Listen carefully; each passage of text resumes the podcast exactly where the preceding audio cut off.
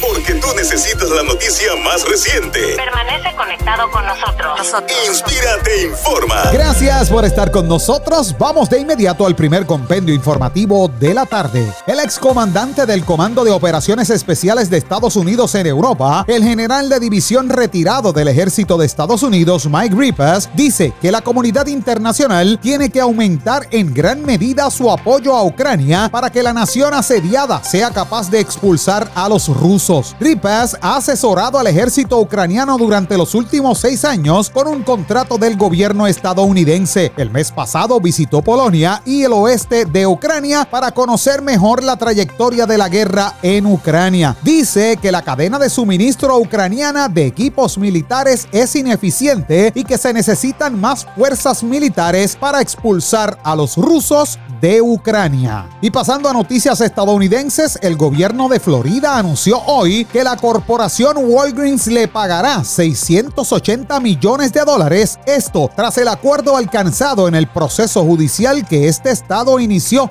contra la compañía farmacéutica por su papel en la crisis de los opiáceos. Según anunció hoy la fiscal general de Florida, Ashley Moody, indicó que el dinero se desembolsará a lo largo de dos décadas y se destinará a las comunidades más golpeadas por la crisis de los opiáceos. Florida es el primer estado de la nación en concluir con éxito un litigio contra los fabricantes, distribuidores y farmacias de opioides, dijo Moody durante una conferencia en la que anunció este histórico acuerdo logrado al cabo de cuatro semanas de proceso legal. La fiscal explicó que Walgreens es el décimo segundo y último acusado en los litigios que este estado entabló contra los principales distribuidores, fabricantes y compañías farmacéuticas de opioides, a los que responsabilizó por su papel en esta crisis. Muri señaló que la Florida ha recolectado en total más de 3 mil millones de dólares como resultado de acuerdos a raíz de estos procesos judiciales, dinero que igualmente se distribuirá a las comunidades afectadas por esta crisis en las próximas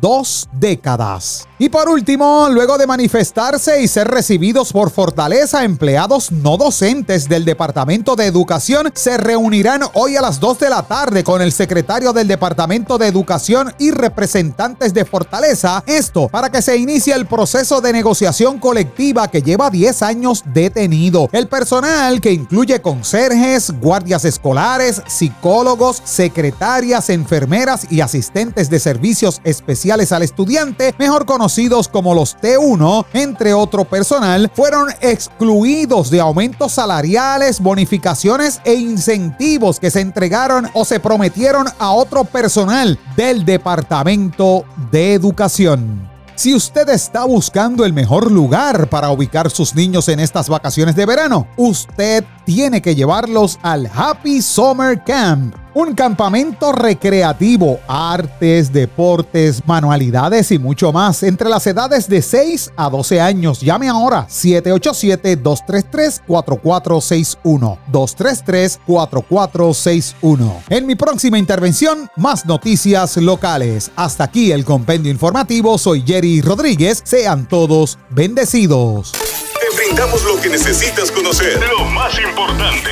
Inspírate, informa.